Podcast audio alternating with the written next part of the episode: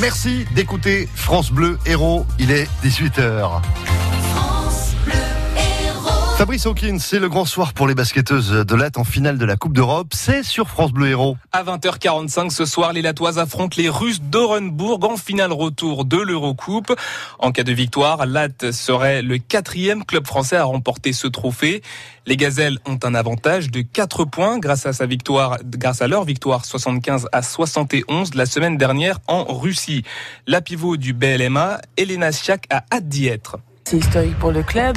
C'est vrai que des finales européennes, ben, on n'en connaît pas tous les jours hein, dans une carrière. Donc euh, si on la joue, c'est pour la gagner. On a 40 minutes d'un sacre. Après, voilà, euh, comme je dis, c'est pas encore gagné. Il y a un match à faire. Ça va être une, une guerre. Vraiment, elles vont pas venir euh, en touriste à Latte. Et ces 4 points, c'est peu. Hein, c'est très peu. Donc faut se méfier. C'est vrai que tout le monde est content. Tout le monde nous voit gagnant parce qu'on est chez nous. Mais voilà, il faut, rester concentré. Il faut, il faut pas, voilà, il faut rester les pieds sur terre, je pense. Ne pas se mettre la pression, pas de stress, ça sert à rien. Il faut juste vivre le moment. Ça va être une salle pleine.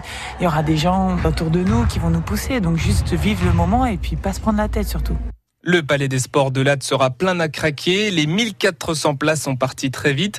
Certains ont regretté que le match ne se joue pas dans une salle plus grande, mais Romane Berniès, la meneuse de l'équipe, est contente d'évoluer dans la salle de Latte. On n'avait pas envie de partir, on n'avait pas envie d'aller jouer ailleurs, même si c'est vrai que pour le basket féminin, ça aurait pu être bien de remplir une salle de 6000, 7000 personnes. Euh, mais ici, c'est chez nous, c'est notre petit chaudron. Alors certes, c'est pas très très grand, mais je pense qu'on est redouté et redoutable euh, sur notre parquet. Voilà, on n'a pas perdu, on a perdu euh, que deux matchs depuis le début de la saison. Donc voilà, ça prouve bien que, que c'est compliqué de venir gagner ici chez nous. Et voilà, on aime cette salle, on aime la ferveur qu'il y a autour et tous ces gens qui nous supportent. Et pour ceux qui n'ont pas de place, un écran géant sera installé à l'extérieur du Palais des Sports de Latte. Sinon, il y a encore mieux, écoutez France Bleu Héros. La rencontre est à suivre en direct et en intégralité avec Pascal Victory, Romain Bercher et Catherine Noroy, prise d'antenne dès 20h. Pourquoi la maman a-t-elle essayé de tuer son fils? Des experts se sont succédés à la barre de la cour d'assises de l'Hérault cet après-midi à Montpellier. Il s'agit de décrypter le geste de cette mère qui a frappé son enfant ce soir de décembre 2015. La maman souffre de bipolarité et depuis le début du procès, elle explique que son geste, elle explique son geste en parlant de suicide altruiste, Salam Dawi. Dans les cas de suicide altruiste, selon le docteur Egeviv, on retrouve souvent une pathologie. Chez Lila Belkaïd, c'est la bipolarité, une maladie de l'humeur maltraitée qui pouvait la faire passer d'épisodes d'excitation à des épisodes de mélancolie. La mélancolie au sens psychiatrique, selon un autre expert, c'est le bout du bout de la dépression. L'avenir est complètement bouché.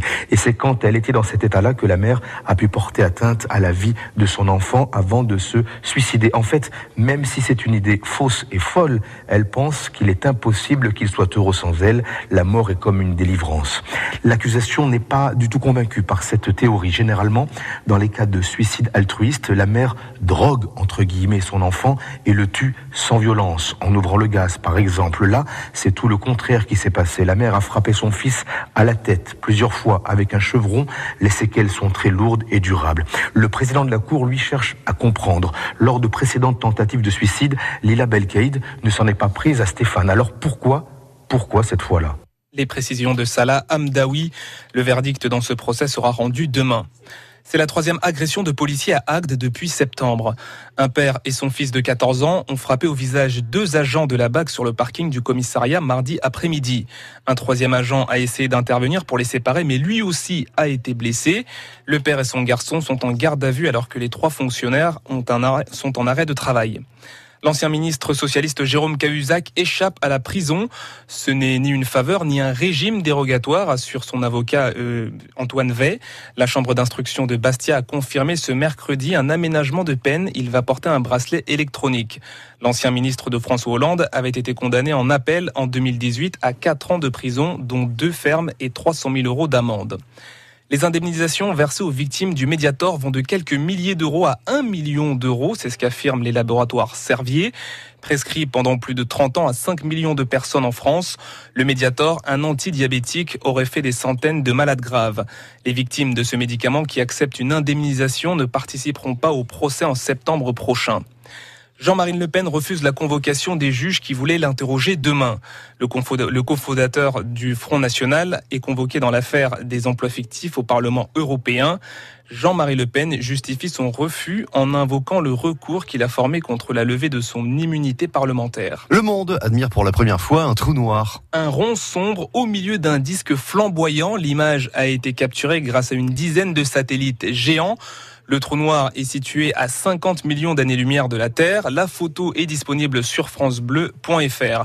D'ailleurs, on en parle demain avec l'invité de la rédaction à 7h50. Il s'agit de Denis Puy, directeur du laboratoire Univers et Particules à Montpellier.